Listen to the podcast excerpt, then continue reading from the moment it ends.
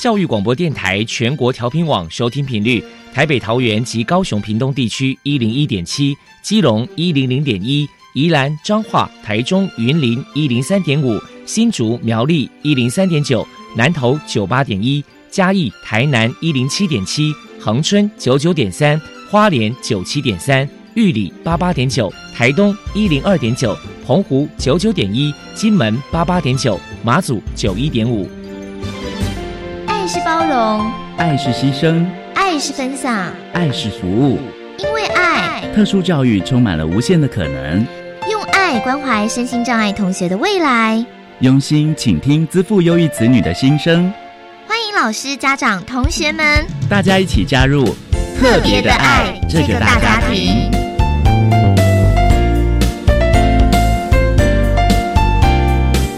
本节目由教育部学生事务及特殊教育司指导，国立教育广播电台监制，欢迎收听。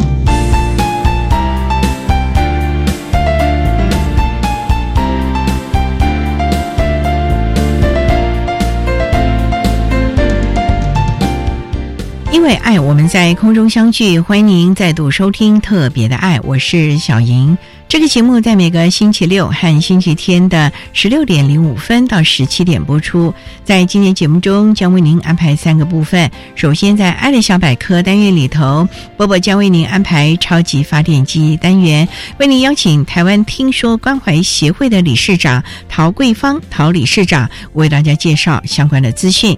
另外，今天的主题专访为您安排的是“爱的随身听”，为您邀请高雄市生辉协会的理事谢坦恩谢理事以及坦恩的母亲陈英英女士，为大家分享善用资源、建构正确的学习环境，谈听觉障碍子女教养的心得以及亲师沟通的相关经验，全提供家长老师可以做参考喽。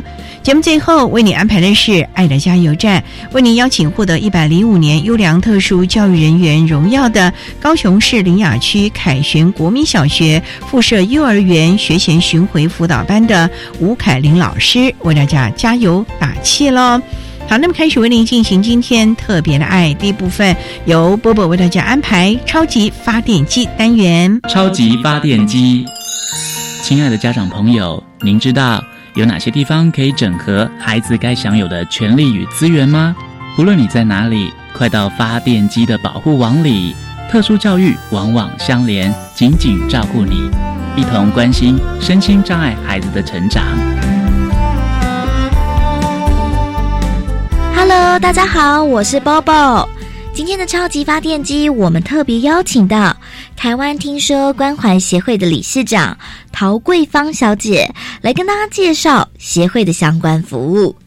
首先呢，我们先请陶理事长来谈一谈台湾听说关怀协会的成立背景跟服务目的是什么呢？其实，因为我自己就一个听力损伤的孩子，那学龄前我就带着他每天在早疗机构上语言课程。这当中长达了四年的时间哦，这四年的时间，我也认识了许多与我相同情况的家庭。大家每一次谈到六岁之后，如果离开了早疗机构，接着就要进入了小学嘛，那孩子们在学习上会不会遇到什么困难或者是瓶颈？会不会被同才霸凌呢？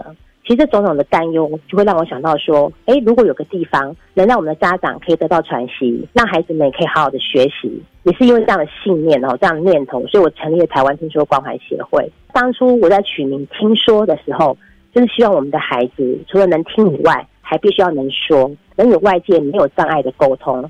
我想这是一件非常重要的事情。协会目前呢，也开办了许多针对听损孩子所设计的课程，无非是期望我们的孩子可以在多元的学习当中，他可以发掘自己的兴趣，然后再将兴趣培育成专长。所以我们希望这些孩子可以在学习中，他会学会肯定自己，然后找到自信，那也为自己可以创造一个比较不一样的未来。接下来，我们就请陶理事长来介绍一下协会的服务对象跟服务项目包含了哪一些。其实目前协会它除了服务听损的孩童之外，我们也与邻近的学校做了一些连结，由学校推荐把一些弱势家庭的孩子，或者是家庭比较失能的孩子带进协会来做一些课后的辅导。那另外协会其实也开设了英文班、作文班，然后故事绘本班。建筑艺术课啊，还有科学课等等，所有课程的教法，我们都跟授课老师经过很长期的讨论和设计，因为我们希望我们的孩子能够轻松快乐、没有压力的学习，不要像坊间的一般补习班花了很多的钱，但是学习不到东西。因为我们在外面上课，跟一般的孩子，老师上课的速度非常快，那我们的孩子在听的方面比较弱，所以在学习上面就遇到很大的瓶颈，所以协会才会开设了很多这样的课程，让孩子们学习。台湾听说关怀协会平时会举办哪一些活动，与人们互动交流呢？唐理事长表示。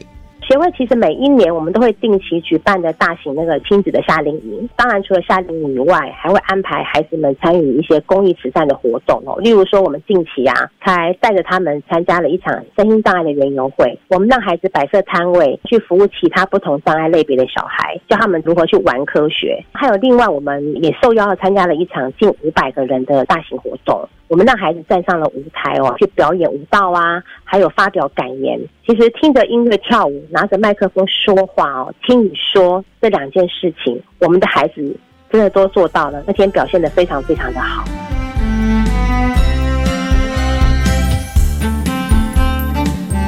再来，我们就请陶理事长来说明一下，协会在未来有哪些计划？在下半年，我们已经帮孩子规划了几场很不一样的体验活动哦。那一场就是我们要深耕泰雅族的文化之旅，我们将带着孩子走进部落，然后寄宿在原住民的家庭，去参与他们的祭典，了解泰雅族的传奇故事。我们也邀请了当地部落的孩子们与我们一起共同参与这三天的活动。那另外还有一场就是与金融渔会合办的与渔民有约的活动，因为我们希望可以让孩子有机会更去了解渔村的文化产业。当然，目前也在规划我们圣诞节前夕可以有英文老师带领我们的孩子走出教室，到街头去做英文采访。那也借此这样子哈，增加孩子们的自信跟勇气。除了前面我们所谈到的一些户外的活动规划以外，协会目前也与台湾健康护理大学听语学系的老师还有学生来合作。我们希望在下半年为年纪比较小的听损孩子，然后开设了每周一个主题的全天式的语言课程哦。因为我们很希望这群小天使，他可以具有不同的上课的模式，尽快的开口说话，也尽快的叫爸爸妈妈。请教一下陶理事长。如果说家里面有听损儿，家长在教养上该注意哪些事情呢？在这里想提醒哈，不只说是听觉障碍的孩子，或者是说有其他特殊方面的孩童的父母哦，我们从小其实就应该先帮我们的孩子建立用正向而健康的心态去面对外界对我们的异样眼光，而且另外不要把所有的重心都放在孩子的成绩上，因为身为父母的我们，应该更需要重视孩子的沟通表达能力。因为我觉得，只要具备了这样的能力，你才会有机会为自己去争取一些什么。那另外一项很重要的是人际关系的建立，不要觉得自己与其他人哪里不一样，就不敢主动参与同学的活动。当然是如果能够提早发掘孩子的兴趣，然后去培养他的专长，走出自己的一条路来，这是非常非常重要的，也是一件很棒的事情。最后还是别忘了要多给孩子一些耐心，多给他们一些时间，多给他们一些鼓励。呃，我相信你一定会看到孩子嗯很不一样的改变。接下来呢，我们就请陶理事长来破除一下一般大众对于听损儿有哪一些错误观念。是，我想很多人都会把听障与聋哑人士。呃，联想在一起，因此我们现在不把这群孩子称为听障儿童，我们现在把它改为听损儿童，也就是损伤的损。因为新生儿筛检的关系，大多数都在出生两三天后就会发觉听力有没有障碍，有没有问题。如果一般我们现在及早发现，带上适合的助听器，或是开人工电子耳。接着进入早疗机构做一些语言的训练，当然还要加上父母的努力，还有家人的支持。在这些所有条件都具备之下哦，孩子们在语言发展上，其实与正常的孩子来做比较，差异性并不会太大。所以我常说，我们只是听力有损伤，听对我们来说，其实它不再是一个障碍。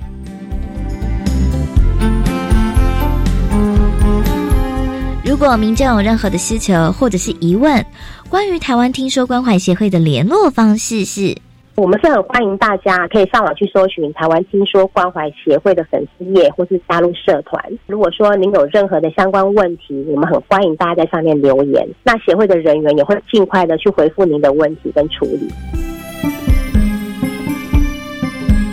最后，陶理事长还有什么样的话想要传达的呢？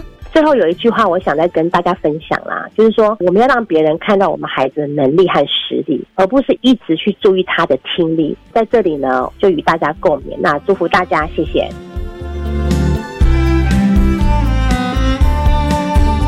谢谢台湾听说关怀协会的理事长陶桂芳小姐接受我们的访问。现在我们就把节目现场交还给主持人早莹。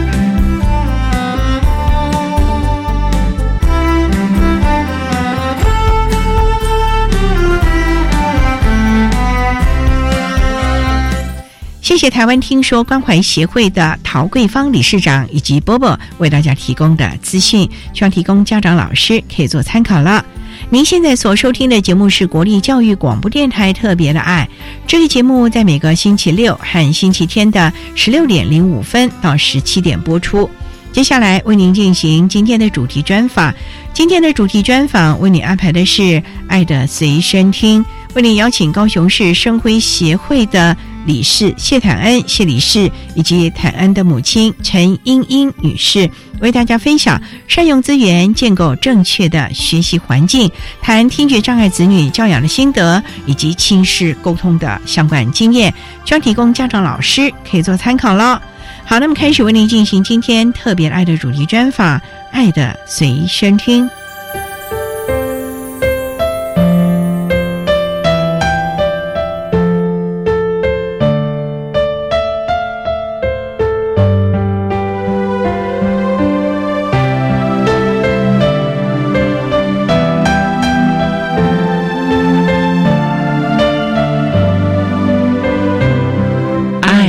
随身听。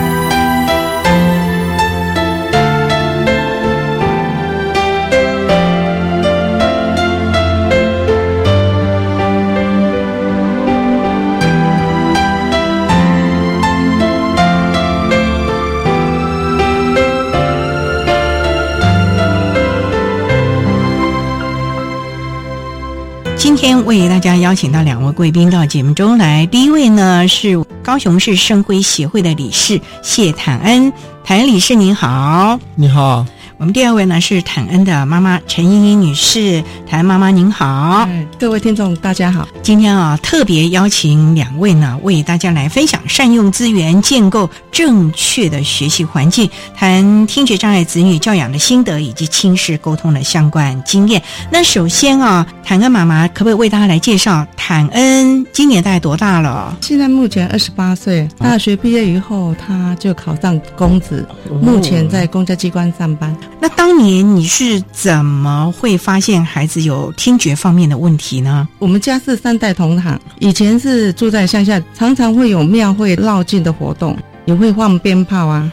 可是当初发现鞭炮声音没有影响到他，意思就是说他没有反应吗？没有反应，我们就想他听觉方面有问题，就安排到医院做听力检查，确实听力有受损。阿公阿妈没意见吗？要带去检查的时候。不会呢，因为他们也发觉坦恩这么吵的这个锣鼓鞭炮声都没感觉，所以全家就带着去。听力检查。当时听力受损是大概五十到六十分贝，中度，算很重喽。对，那时候并不是老人家所说的是多嫁给满提了，已经不是了，不是。家里长辈不会有多嫁给满提啊，没有这样的心吧？有，他们之前都跟我说，之前是这样。嘿，对对，之前就说朵嫁跟满婷，你不用担心啦，不会啦，没问题啦。长辈啊，家族也都这么认为啊，就认为妈妈你太小心了。结果诊断之后，大家都接受了吧？对，没错。那个时候唐恩多大了？大概两岁左右，两岁左右才发觉啊。哎，是的，在那之前就是长辈们说放心啦，大了就好了。对对，哇，那妈妈那知道谭恩这个情形之后，有没有马上介入早期疗愈？有，我们刚开始有带他去看中医啦，一段时间效果也不好。在西医方面有接受医生建议带助听器，找特教老师来教他学会听讲、学图文，生活上比较好沟通。所以这段时间大概多久？到学年前，那也差不多三四年哦。是是，那有看到他进步吗？有。谭恩想请教你，你现在是戴助听器是不是？对。戴的舒服吗？不舒服，不舒服。我一到家就会拿掉。回到家不需要的时候，就会把它拿下来，让耳朵休息，是不是？对。如果我在家里看一些影片，我会看有字幕的，就不要戴耳机去看那个字幕，就知道他要讲什么。因为每天都戴的话，我耳朵会有一个负担。它会有很多杂音，外面的声音。呃，目前现在的科技比较好，杂音的像冷气啊什么的，它会帮你降低。哦，因为它为了沟通，以前的话可能很好，因为它所有的声音都把大。现在是不重要的声音会降低。哦，那你可以听得到对方讲什么。谭，我想请教，像你带了助听器开始学的时候，你还有记忆吗？开始学讲话。当时会不会很辛苦啊？会，因为干扰蛮大的。早期你那个年龄，助听器应该也没那么的好吧？没有，因为他没办法学，跟一般人一样，像有的发音也是或者是喉音啊，或鼻音的听不太出来，所以发音都会比较特别。可是你现在讲的不错哦，有偷偷练习吗？有哦，因为我很喜欢看影片、看字幕、听他讲话，就对得起来了。所以自己私下其实是花了很大的功夫啊。好，那我们稍待哈，再请我们高雄市生辉协会的理事谢坦恩呢，以及坦恩的妈妈陈英英女士呢，再为大家来分享善用资源、建构正确的学习环境，谈听觉障碍子女教养的心得以及亲师沟通的相关经验。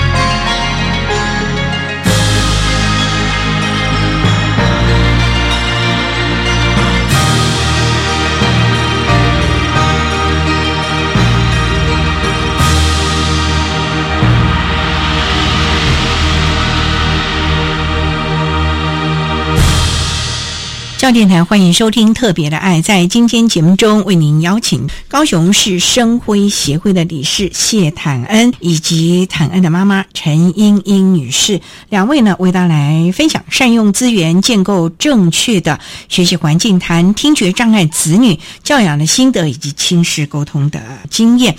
那也想请教妈妈啊，当初知道了坦恩的情形。嗯，就去寻求了相关的早期疗愈嘛。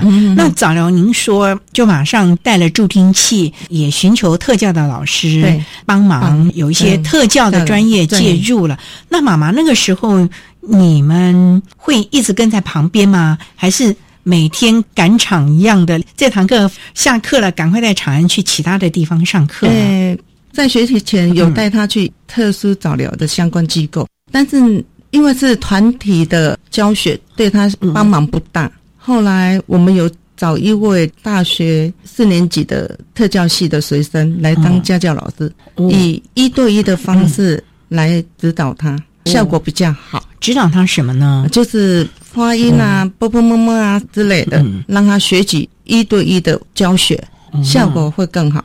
哦，那也因为我们有做早期疗愈，让他能够在普通学校顺利的完成。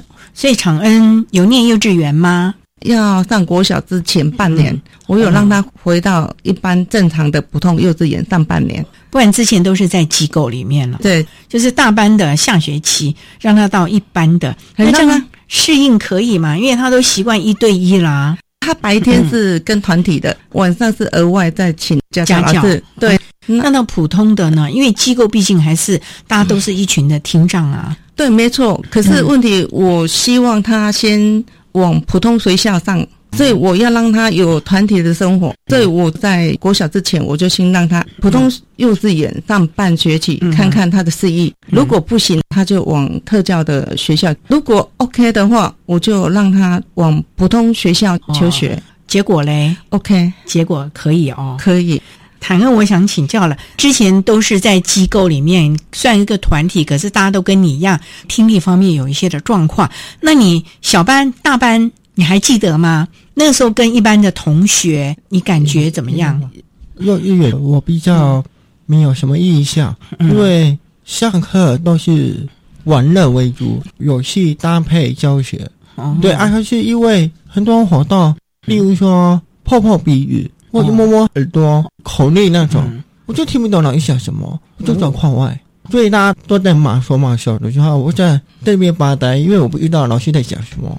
是因为你的助听器你听不太清楚老师讲的话。对，因为老师是对着大家讲话，不又为了我。我有时候要看嘴巴，因为像尾随一些好了，他可能对着那个同学的时候，刚好就背对我。哦，我就听不到他在讲什么。所以那个时候没有相关的辅具，因为我们知道有调频的麦克风啊。那时候还没有，还没有哦。对，那个是到国中，国中才有有的东西。是哇，那个时代还没那么进步。所以那上小学，坦然你就在一般的跟同学一起融合了。嗯，老师讲的话你可以听得到吗？很多都状况话听不到啊。到小学还是一样啊。嗯。哇，那位置有没有特别调整呢？有没有跟老师特别强调？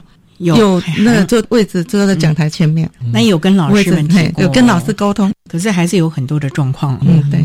那我们稍待啊，再请高雄市生辉协会的理事谢坦恩以及坦恩的妈妈陈依依女士呢，再为大家分享善用资源、建构正确的学习环境，谈听觉障碍子女教养的心得以及亲师沟通的相关经验。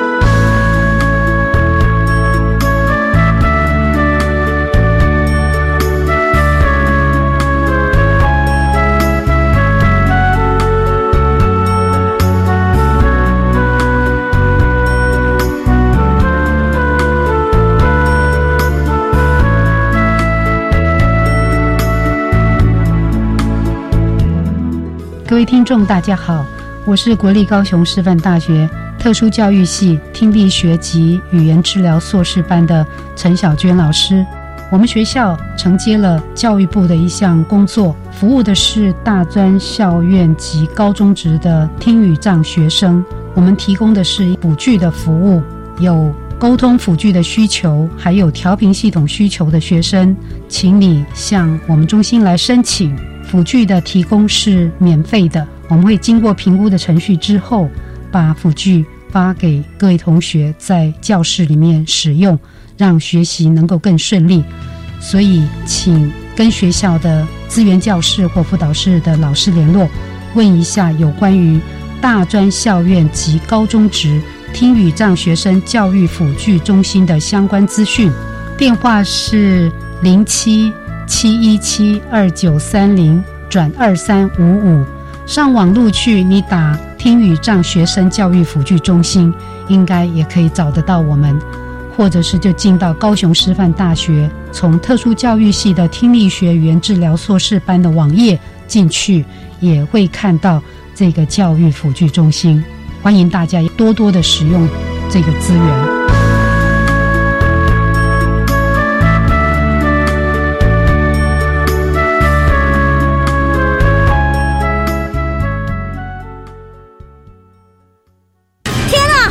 食品工厂好像使用违法添加物哎！食品检举，请打一九一九。哎，这罐头上面的标示不清不楚哎！食品相关咨询，请打一九一九。不管是食品检举、消费问题、中小企业咨询，还是生鲜农产咨询，一九一九一通就够。全国食安专线一九一九一通就够。以上广告由卫生福利部提供。八月一号起，零岁到五岁全面关照心智启动，两岁到五岁就读准公共幼儿园，家长自付额每月不超过四千五百元；非盈利幼儿园不超过三千五百元。公幼免学费，低收入户及中低收入户免学杂费，并且保障教师及教保员薪资。详情请洽咨询专线零二二二五六五三七九。以上广告是由教育部提供。我们的孩子值得收看最好的儿少节目。国家通讯传播委员会及台湾媒体观察教育基金会将适合儿少观看的电视节目都标上了适龄标章，让您清楚的知道如何帮助家中三到十五岁的孩子挑选最适合他们观看的电视节目。爱您的孩子，请赶快上网搜寻适龄儿少电视节目标章。以上广告由通传会及美观基金会提供。管那么的水，落嘎西木啊！大家好，我们是欧开合唱团。您现在收听的是教育电台。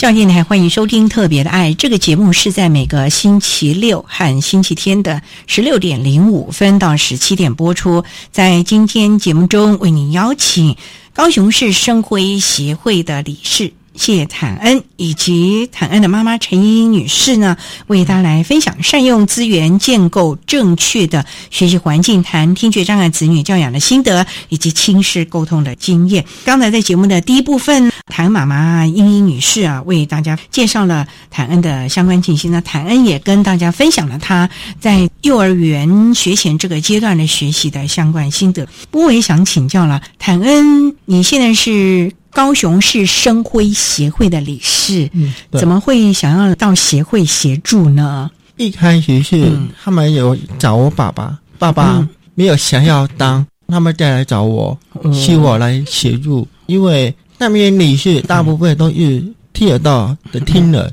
那我一听讲，他们希望至少有一两位听讲的理事比较好了解听讲的需求。我可以先问那些听讲小朋友，他们想要什么。因为我有我的这一层，他们有那一层，不同的世代，那我代表我这个世代去了解我们世代需要什么，再报告给他们知道。意思就是你比较年轻，是不是？啊，你们理事都很老吗？其他理事呜，没关系，开玩笑了啊。那也想请教，坦恩上的小学，你在普通班嘛？能不能跟大家分享你在小学啊、国中啊，跟班上同学的互动怎么样呢？同学有没有欺负你啊？在西部的室友，但是日常闹的比较多。我自己还好，因为那个是每一个人都会。机灵过的是，要说比较严重的是国中的时候，因为我分数比较好，你也行嘛。那我们班有在怀疑，有一次历史考试考历史，我有看到一些同学翻着书写考卷。哦，啊，我就问说可以翻书吗？他说可以，那练习的，我就跟着翻书写考卷。然后老师走进来，说大家都把书收起来，而我没有收。结果就被老师说你怎么可以作弊？不是大家都说可以吗？对，因为我那时候不会表达，就郁郁无无的，老师就会觉得我是不是做了什么亏心事，不敢讲话，但是没办法表达。同学又说我有作弊，所以老师又觉得很怪，因为我分数很高了，也没有必要没有必要。嗯，对，可是因为大家都说你有作弊，我们就要依法办理。对，就联络我妈妈说要我写一个悔过书。那时候我很难过，觉得有被冤枉的感觉。妈妈还记得那件事吗？很深刻，因为当初我听了老师说，很多同学看到他作弊，我回来就想说，带你那么远的地方，跨学去上课，你为什么要作弊呢？我相信你的能力，为什么你要作弊？我也没有问清楚，就当下说打打了他。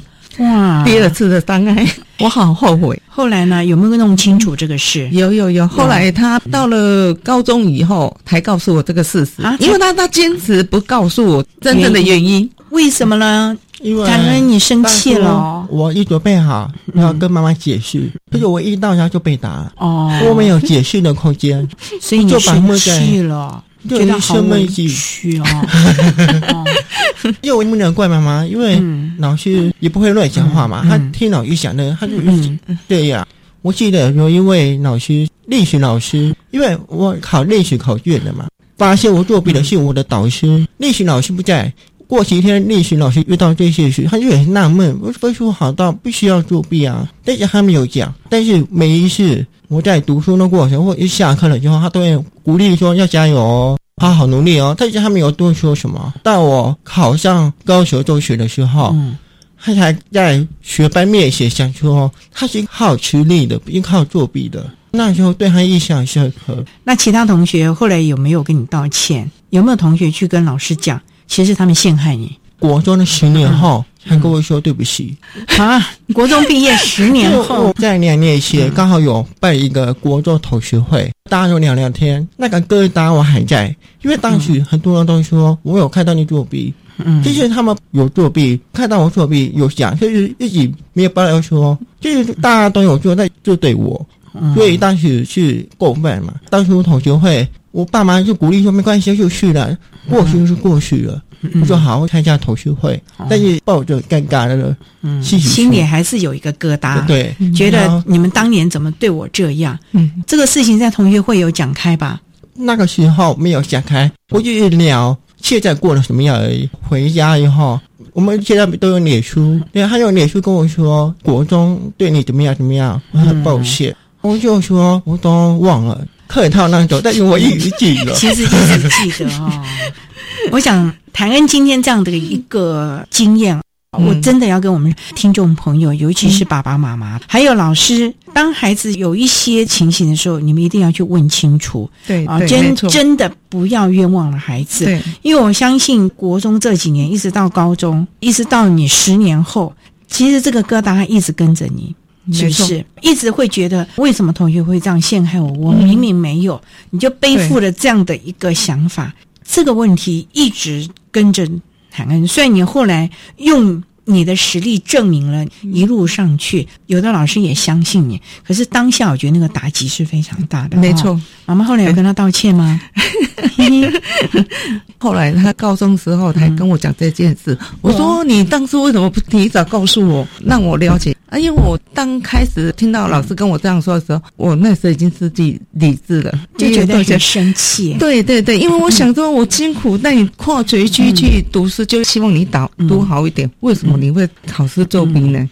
没想到我是给他再次的伤害，心里好难过。没关系，都讲开了哦，没有再生气了哈。对妈妈，因为我觉得不是每一个人天生就会做爸妈的，我们可以去互相包容。因为爸妈也有犯错的时候，但是因为还小就不懂，被打会觉得莫名其妙。而且我也不是很会表达的人，所以就算当时妈妈没打我，我也可能过好几天才跟他讲。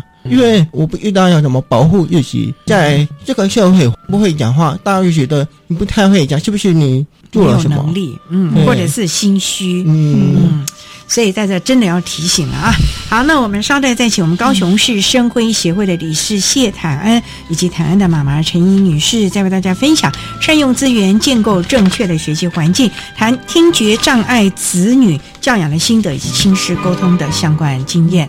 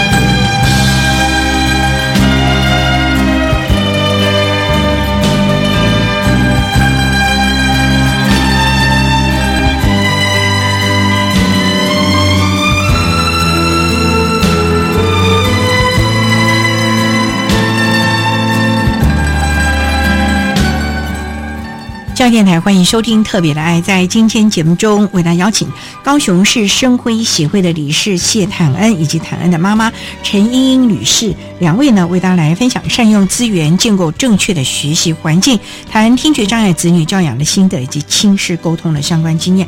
虽然我们今天主题呢谈的是子女的教养经验，可是刚好呢，坦恩今天也到了节目，母子对谈也讲开了很多。好，那也想请教，那在念书的时候，坦恩有没有相关的辅具啊，或者是等等的？因为你虽然带了助听器，可是到了国中才有调频的麦克风给你。那你在国小你怎么学啊？就只是调整位置，坐在老师的对面吗？我都没有听老师讲话，好，那我都依靠自己看书，都自己自修啊。因为从国小对我来讲都很简单，哦，就可以一直学。国小很简单哦，因为在我幼儿园还没有读国小就写，妈妈有买很多课外书了。那我很喜欢看，所以我在国小写就一学到了很多。所以像国小然后觉得，哎，我看过了，很简单。哎，妈妈，你当年怎么就会想到买这么多课外书给谭恩看呢？因为他很喜欢书，他只要看过一本书或者我买一本书，他就高兴不得了，嗯他就会抱着书看。他记忆性也非常好。如果你看到电视里面有什么广告啦，类似什么东西的，有那个图片刚好跟他某一本书一模一样的，他就会从书中找那本那一页给我看，说：“妈妈，你看，跟电视一样的。”哇！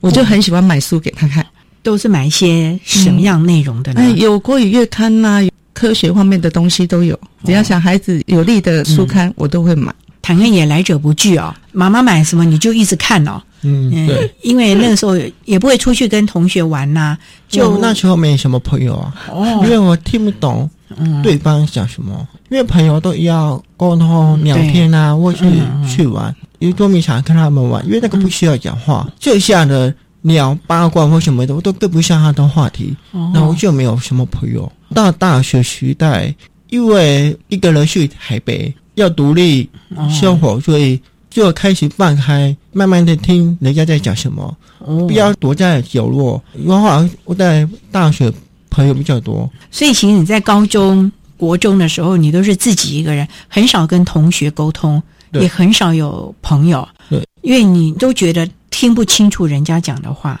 嗯，可是不是带了助听器了吗？不是每个音都能听得到，然后每个人讲话腔调又不一样，有的讲话像喊卤蛋啊，我还好吧，我没有含一个鸭蛋吧，我讲话没有像清楚啊，非常清楚，很清楚。因为每个人不是像你这么标准，因为每个人想想的环境不一样，所以腔调各式各样。那我耳朵没有那么厉害，可以判断到底在讲什么。有的有国语、台语、英文交杂，我会判断的更累，所以我比较吃力。当初虽然我还是比较掌握过头，但也还是有的同学会愿意找我帮忙。比如说老师说怎么重点，他就会问我：老师有讲什么时候要交作业？你有听到吗？没有，我借你抄。哦，因为有的同学虽然不错，对你高中念高雄中学，对，大学呢？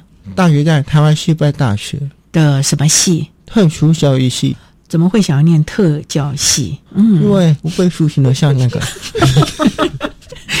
因为分数考上，妈妈你都没有管他要上什么吗？你们没有，我们没有建议他怎么，我们只要他有喜欢的方向，我们都会支持他。我没有说你一定要读到什么贼校、名校什么之类，我们不会强求他。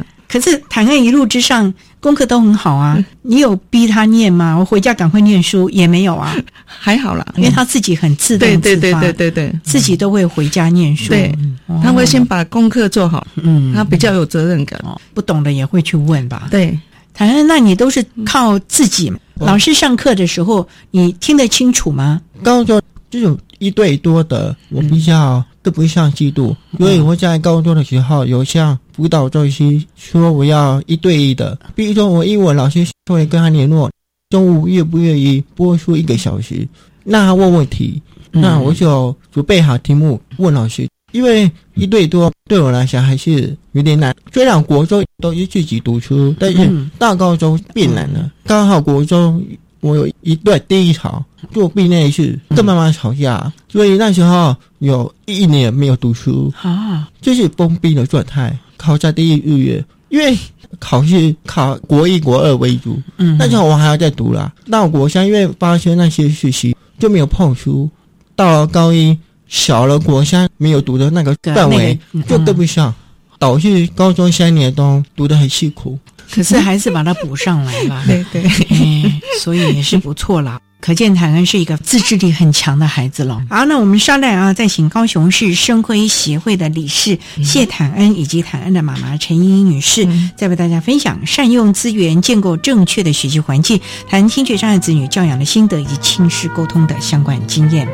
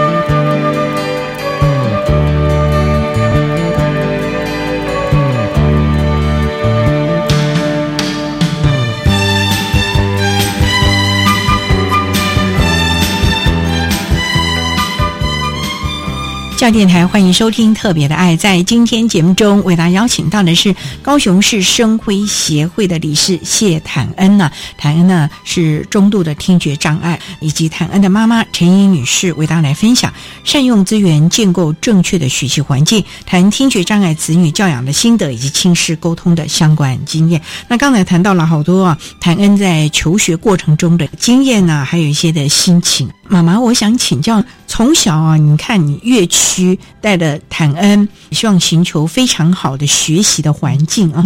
那想请教你，你在跟老师沟通的这个部分，会常常跟老师谈吗？或者是交流吗？会。如果说有新的学期、新的年级以及换了新的老师，我们都会去学校跟老师沟通互动。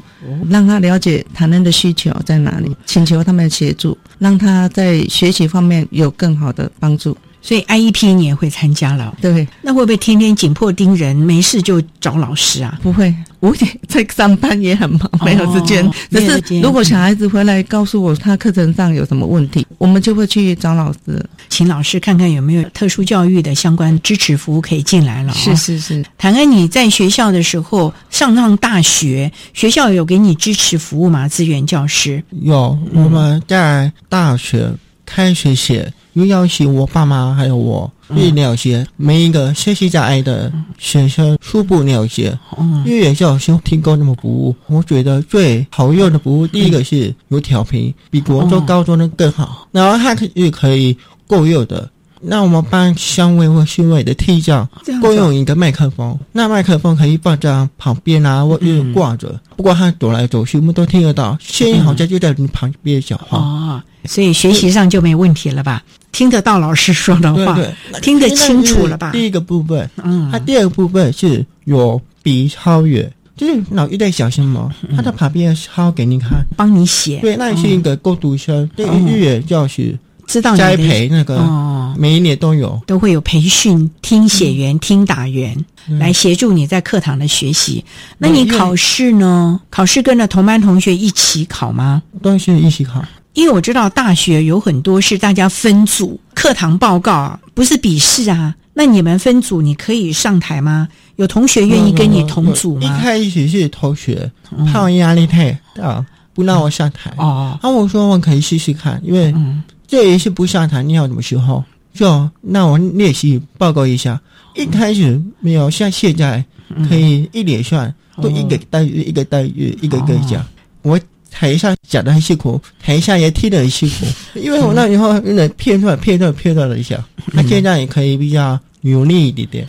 可是那个时候，老师和同学都愿意给你机会啊。虽然你讲的很辛苦，他们听的也很辛苦，可是大家仍然愿意给你这个机会。你同组的同学也愿意给你这个机会。嗯，所以在大学四年应该很开心吧？学习上，因为十八岁以后各方面的东西是比较成熟。了，然后又是跳学过的，因为他要记过那个分数才能来到那个学校。哦，国小是不系的学校都来，大学是有跳过的，比较有同理心的，比较了解说我需要什么什么的，比较耐心。因为我在那个时候交到很多朋友，我又很内向，到大学以后比较敢讲话。现在不内向了吧？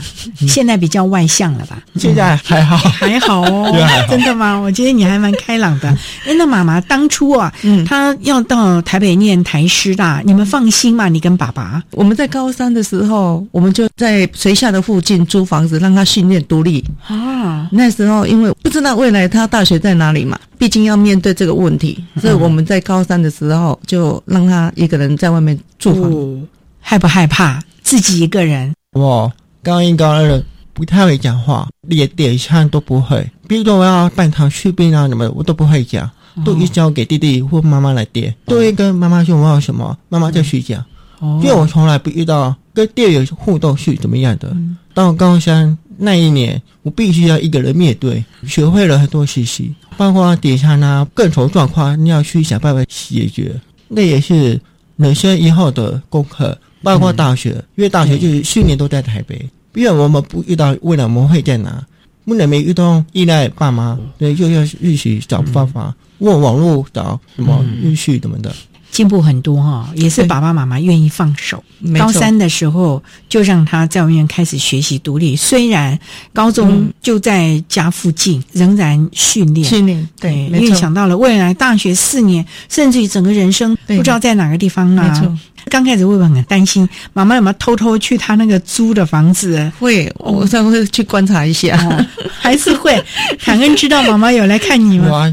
哦，还是不放心嘛？哦。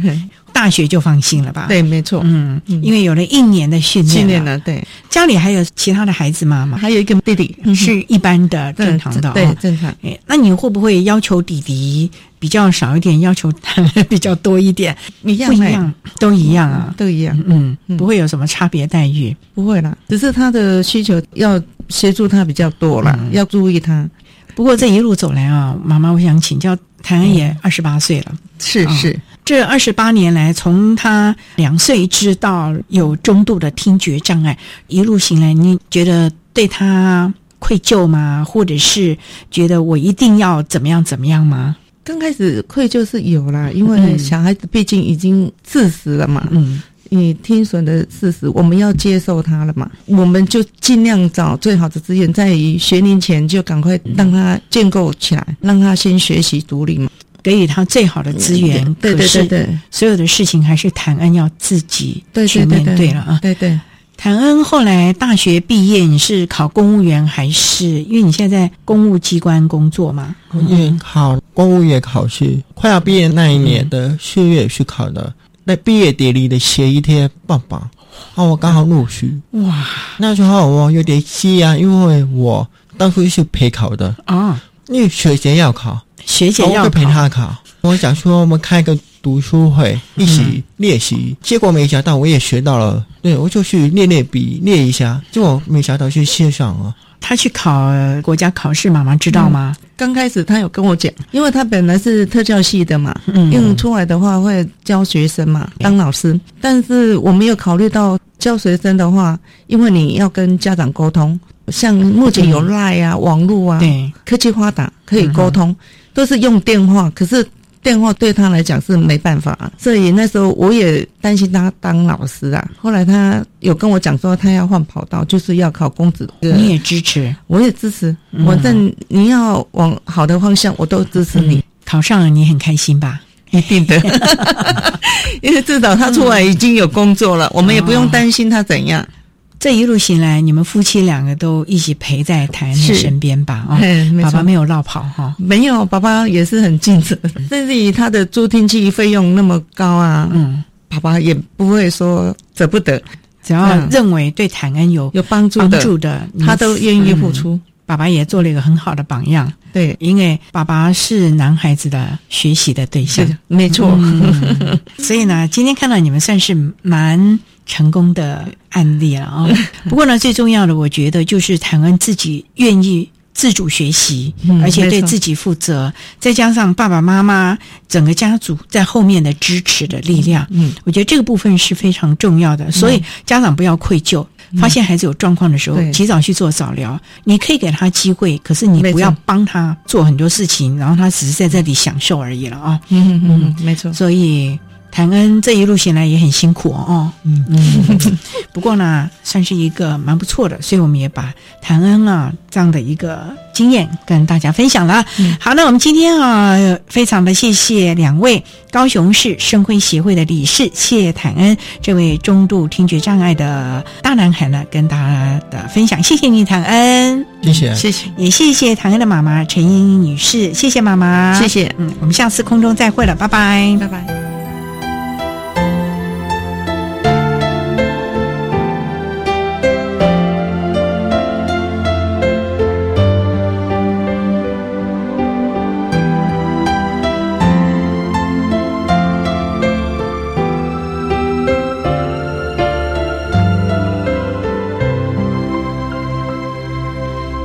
谢谢高雄市生辉协会的谢坦恩理事以及坦恩的母亲陈英英女士为大家分享的听障子女教养的心得以及亲师沟通的经验技巧，希望提供家长老师可以做参考了。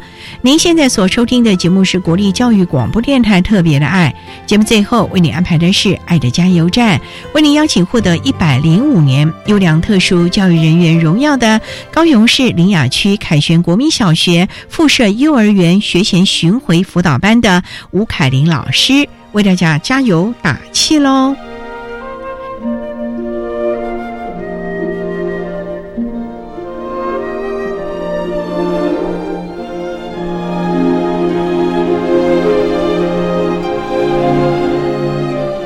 爱的加油站。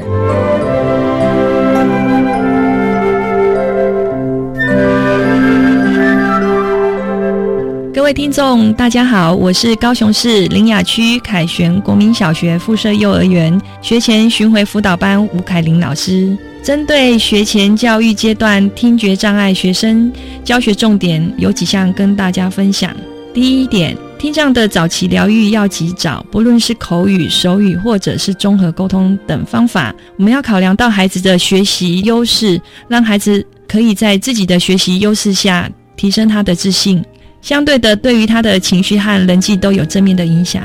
第二，家长和老师要一起参与，才能够发挥听障教育最大的成效。第三，早期阅读的介入可以提升听障幼儿阅读的理解。谢谢。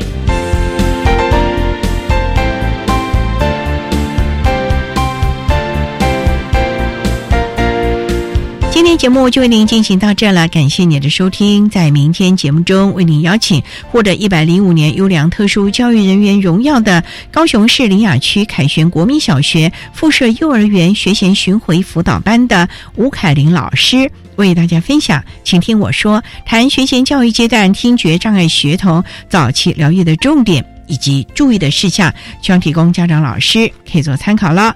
感谢你的收听，也欢迎您明天十六点零五分再度收听特别的爱。我们明天见喽，拜拜。